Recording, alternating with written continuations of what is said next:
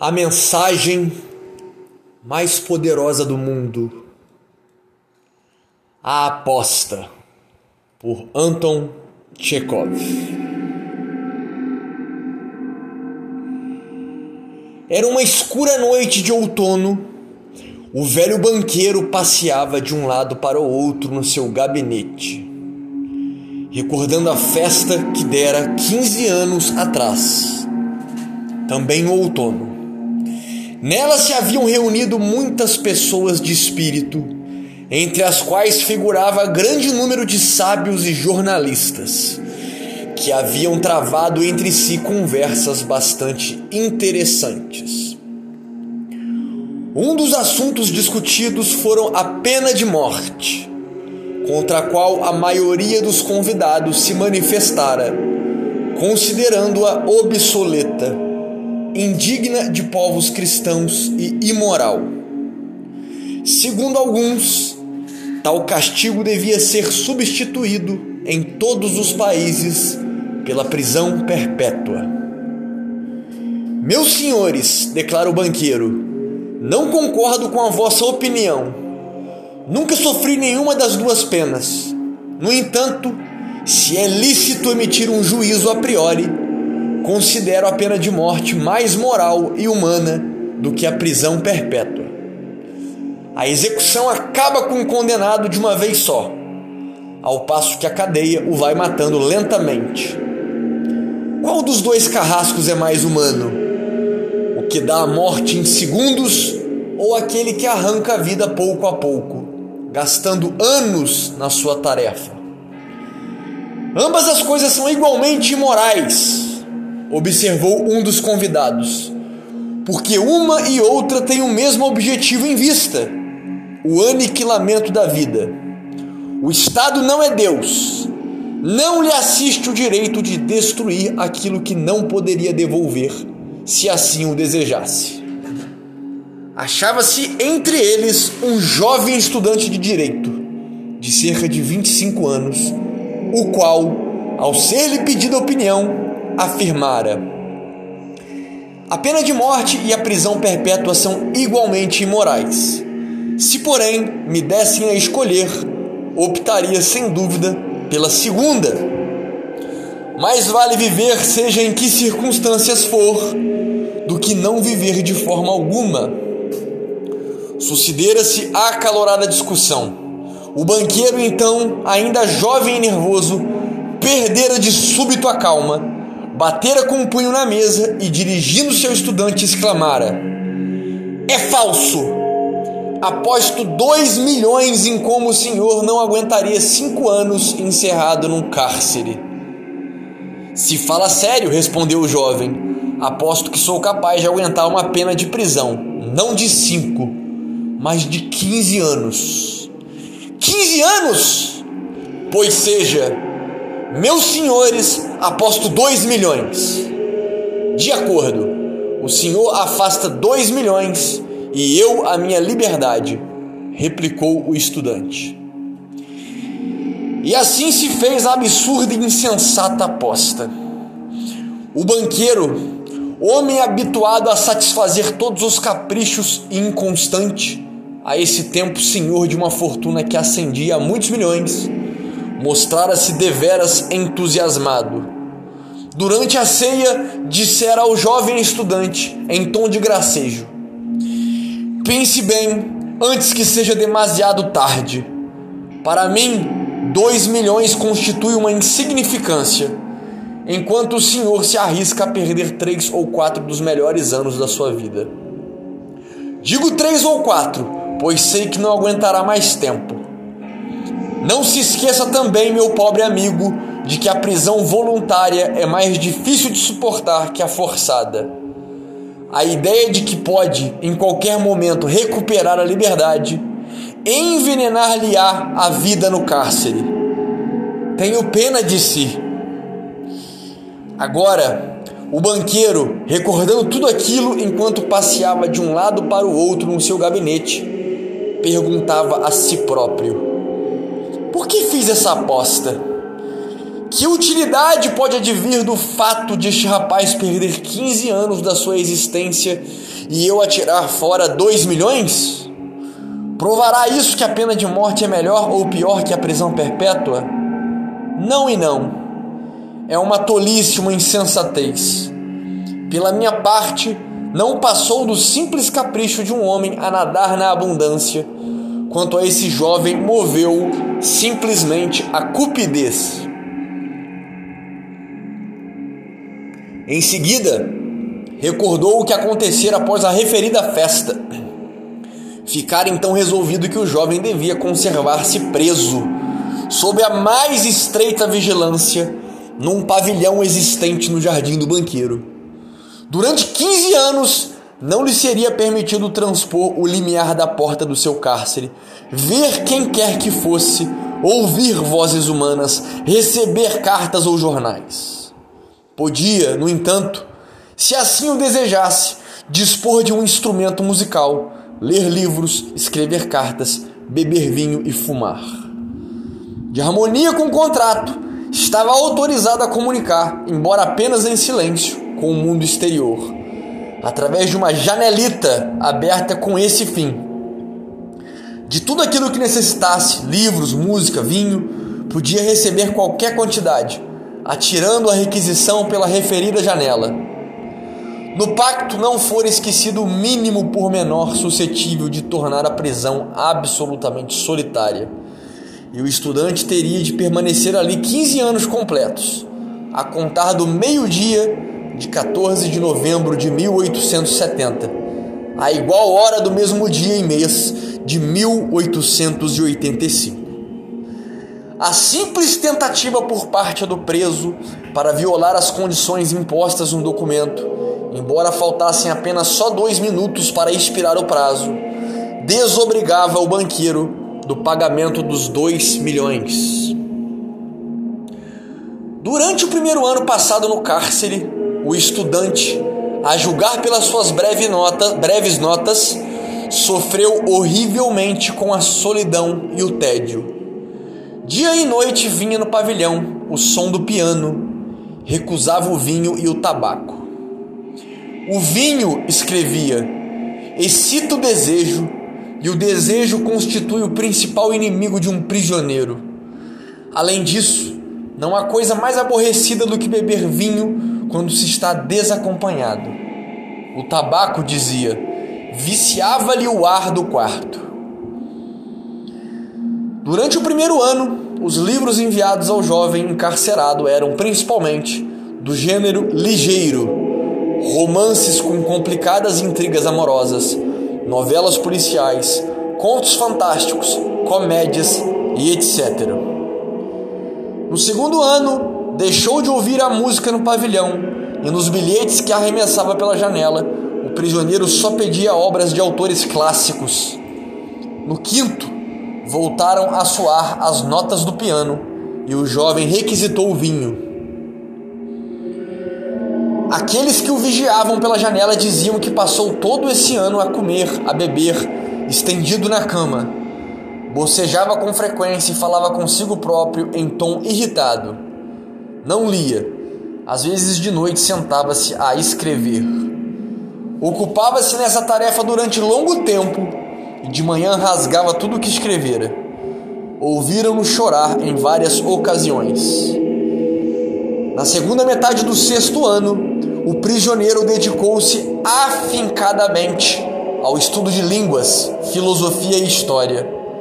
Atirou-se a essas matérias com tal avidez que o banqueiro mal tinha tempo de lhe adquirir os livros de que necessitava. No espaço de quatro anos, foram comprados a seu pedido cerca de 600 volumes.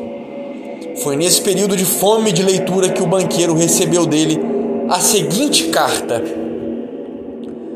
Meu querido carcereiro, escrevo-lhe essas linhas em seis línguas. Dê-as a ler a pessoas entendidas na matéria. Se não encontrar nelas qualquer falta, peço-lhe que mande disparar um tiro no jardim pela detonação, ficarei a saber que não foram baldados os meus esforços. Os gênios de todos os séculos e de todos os países exprimem-se em idiomas diferentes, mas neles arde a mesma chama. Ó, oh, se soubesse a celestial felicidade que experimento agora, que posso compreendê-los. O desejo do jovem foi satisfeito. O banqueiro, o banqueiro mandou disparar dois tiros no jardim.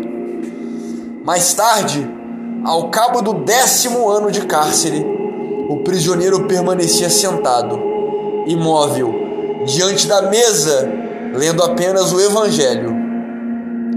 O banqueiro achava muito estranho que um homem que durante quatro anos decora 600 volumes eruditos gastasse quase um ano na leitura de um livro pouco volumoso e fácil de compreender. Ao Evangelho seguiram-se a história das religiões e a teologia. Durante os dois últimos anos de reclusão, o estudante leu muitíssimo, servindo-lhe qualquer gênero, indistintamente. Tão depressa se agarrava às ciências naturais, como se voltava para Byron ou Shakespeare. Às vezes enviava um bilhete em que pedia ao mesmo tempo um livro de química, outro de medicina, um romance e um tratado filosófico ou biológico. Reparando nos gêneros de leitura a que se entregava, dir-se-ia tratar-se de um náufrago que, nadando no mar, entre os restos de um navio, desejoso de salvar a sua vida, se agarrava freneticamente às tábuas que se lhe depravavam. Ao recordar tudo aquilo, o velho banqueiro pensava: amanhã, ao meio-dia, é posto em liberdade. De acordo com o contrato, terei de pagar-lhe dois milhões. Se assim fizer, tudo estará perdido para mim. Ficarei completamente arruinado. Quinze anos antes, o banqueiro possuía um número incontável de milhões, enquanto agora receava perguntar a si próprio o que seria mais elevado: se o montante da sua fortuna, se o das dívidas. O jogo na bolsa, as especulações arriscadas e uma veemência de caráter que não conseguira nunca dominar nem mesmo na velhice, haviam pouco a pouco levado os seus negócios à decadência.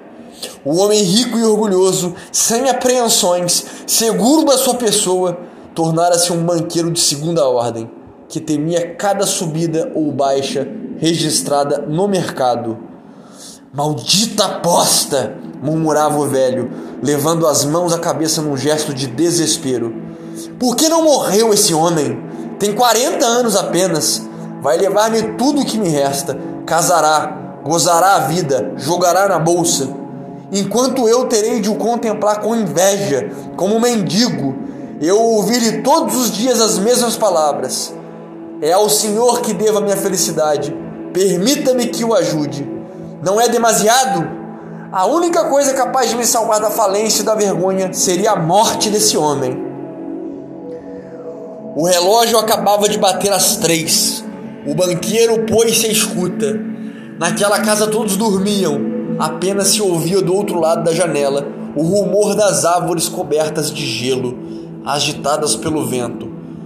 Procurando não fazer o mínimo ruído, o velho tirou do cofre forte a chave da porta que não fora aberta nos últimos 15 anos. Vestiu sobretudo e saiu. O jardim estava escuro e gelado. Chovia. Um vento úmido e cortante gemia, não deixando as árvores um instante de repouso.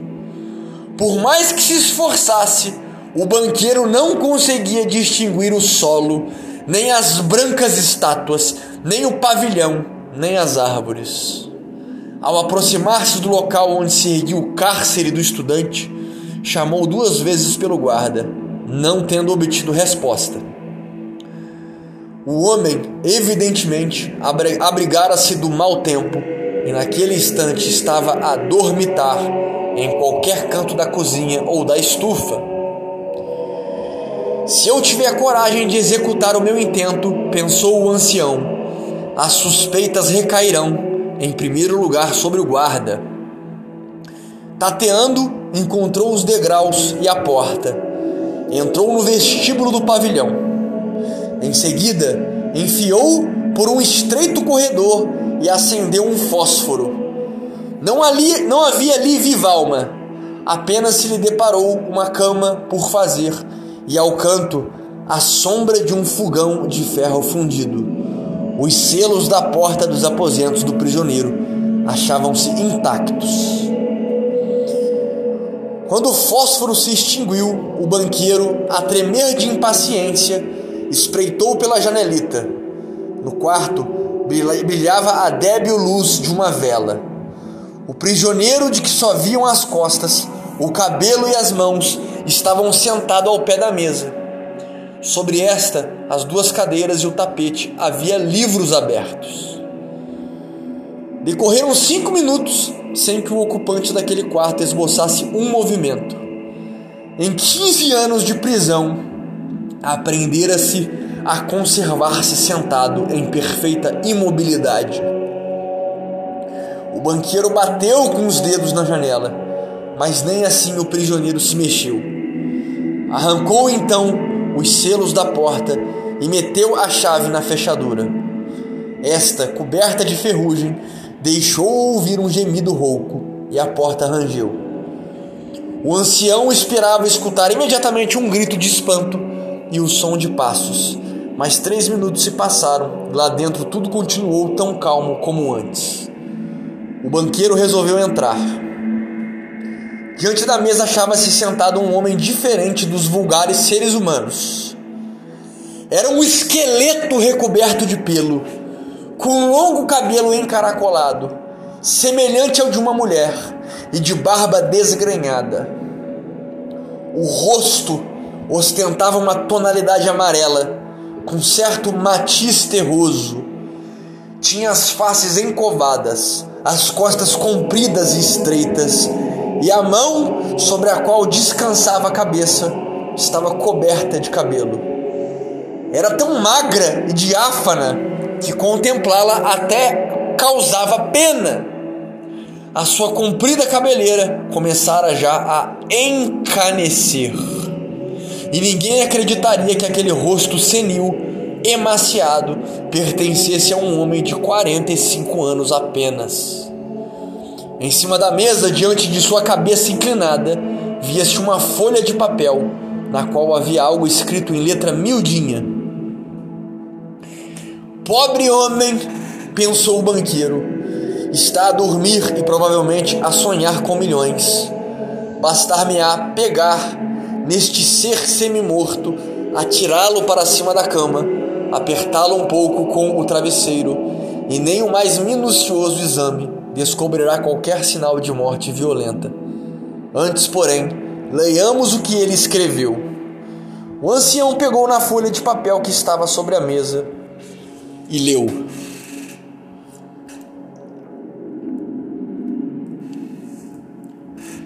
Amanhã, ao meio-dia em ponto, recuperarei a minha liberdade e o direito de conviver com as outras pessoas. Antes de deixar esse quarto rever o sol, julgo, contudo, necessário dirigir-vos algumas palavras com a minha consciência limpa perante Deus que me vê, afirmo o meu desprezo pela liberdade, a vida, a saúde e tudo quanto no, nos vossos livros se chama bens do mundo.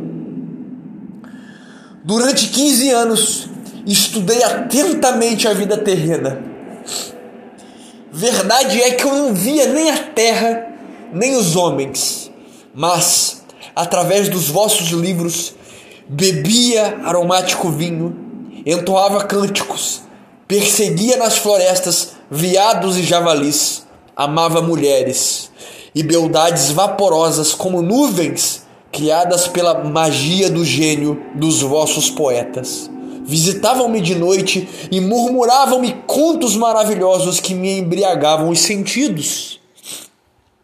Nos vossos livros eu escalava os cumes do Elbrus e do Monte Branco, donde avistava de manhã o sol a nascer e à tarde a inundar o céu, o oceano e as cristas das montanhas com seu ouro carmesim. Via dali por cima de mim brilharem os relâmpagos, rasgando as nuvens, contemplava florestas verdes, campos, rios, lagos, cidades. Ouvi o cântico das sereias e o toque das flautas pastoris, e senti as asas de belos demônios que voavam na minha direção para me falarem de Deus. Graças aos vossos livros, despenhava-me em abismos sem fundo, obrava milagres, incendiava cidades, pregava novas religiões, conquistava reinos inteiros. Os vossos livros deram-me a sabedoria. Tudo quanto o infatigável pensamento humano criou durante séculos achava-se comprimido numa pequena bola dentro de meu cérebro. Sou mais inteligente que todos vós, bem o sei. E desprezo os vossos livros, desprezo todos os bens e a sabedoria deste mundo. Tudo é fútil, efêmero, quimérico e enganoso, como uma miragem. Embora sejais orgulhosos, sábios e belos, a morte há de apagar-vos da face da terra, como os ratos dos campos. E a vossa descendência, a vossa história, a imortalidade dos vossos gênios desaparecerão, gelados ou consumidos pelo fogo, juntamente com o globo terrestre. Sois insensatos e seguis caminhos errados Tomais a mentira pela verdade e a fialdade pela beleza.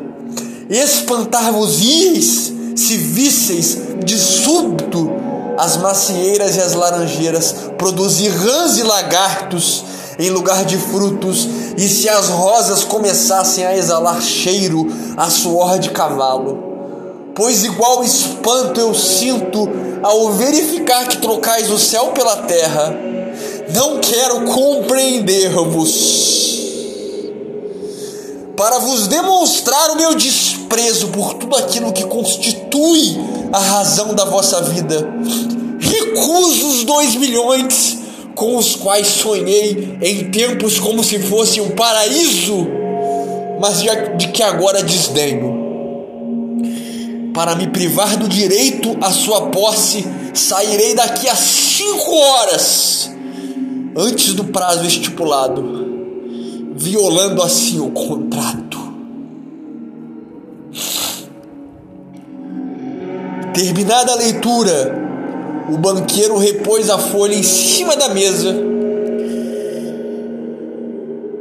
beijou a cabeça daquele estranho homem, desatou a chorar e saiu do pavilhão. Nunca, em qualquer outra ocasião, nem mesmo após as suas maiores perdas na bolsa.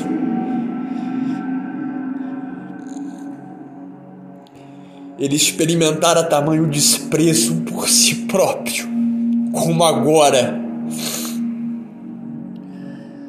De volta a casa, atirou-se para cima da cama, mas durante largo tempo a excitação e as lágrimas não lhe permitiram adormecer. Na manhã seguinte, os guardas acorreram muito pálidos e comunicaram ao banqueiro que tinha visto um homem do pavilhão saltar da janela para o jardim, dirigir-se para o portão e depois desaparecer. O velho, acompanhado pelos criados, encaminhou-se logo para o que fora o cárcere do estudante e verificou a sua fuga.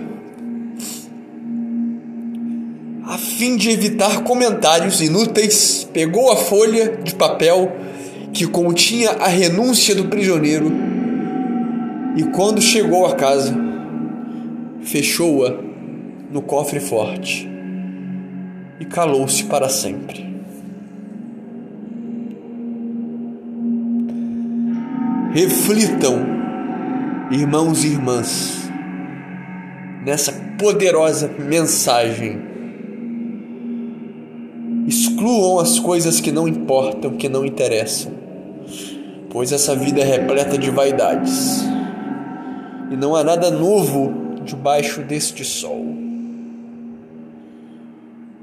Devemos voltar a Cristo e tatuar a eternidade em nossos olhos. Que a paz que excede todo o entendimento esteja convosco. Amém.